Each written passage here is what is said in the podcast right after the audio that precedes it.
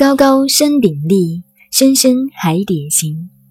劳谦，君子有终，吉。这是牵挂九三爻的爻辞。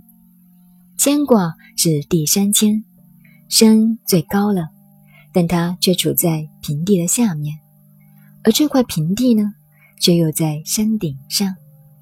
牵挂的道理就是这样：你到了最高处，就要平时，不要认为自己高，这就是谦的道理。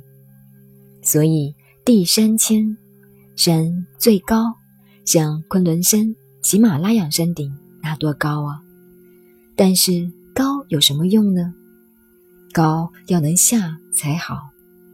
山顶上面是平地，意思就是。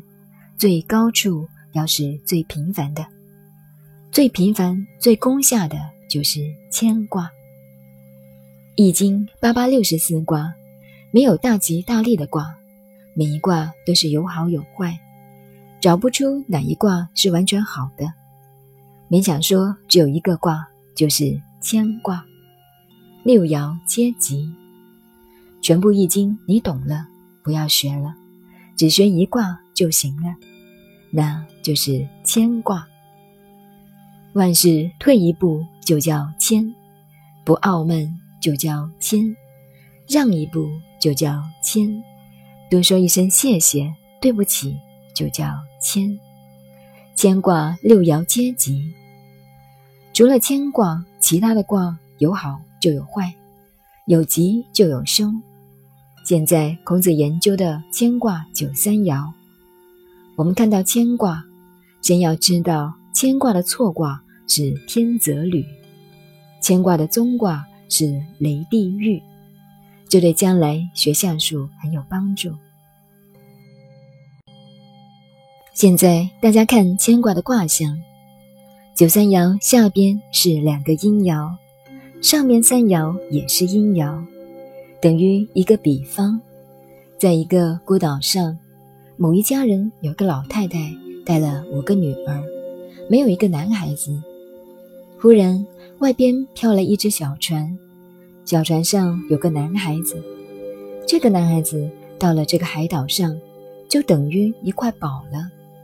这个爻就是这样：一群阴爻之中有那么一个阳爻，真是高高在上。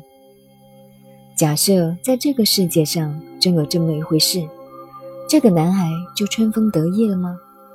不要高兴得太早，这是要你命的。换句话说，假使这个孤岛上有五个男孩子，忽然来了一个女孩，这五个兄弟要打架的，说不定还会杀人呢。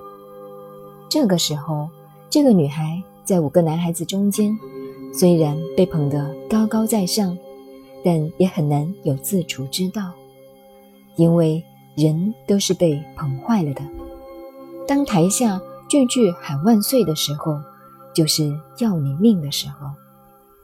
所以劳谦懂得这个道理。牵挂到了九三爻是最好的境界，但是上面有一个劳字，你随时随地自己要劳苦，随时随地自己要小心，要勤劳，要努力。这是牵挂的卦象，内心要谦虚，要小心谨慎，要后退。因为牵挂的错卦是履卦，履就是行动，所以一切的行动都要特别小心才行。孔子说：“怎么样才能做到大吉大利呢？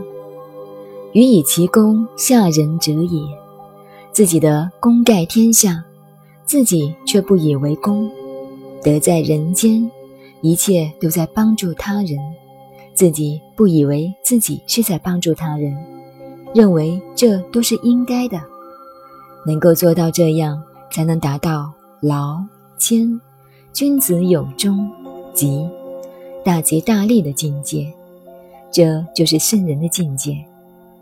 一切宗教教主所说。所做的都是这些。耶稣钉死在十字架上，他说为世人赎罪。佛的大慈大悲，我不入地狱，谁入地狱？这都是劳谦之卦。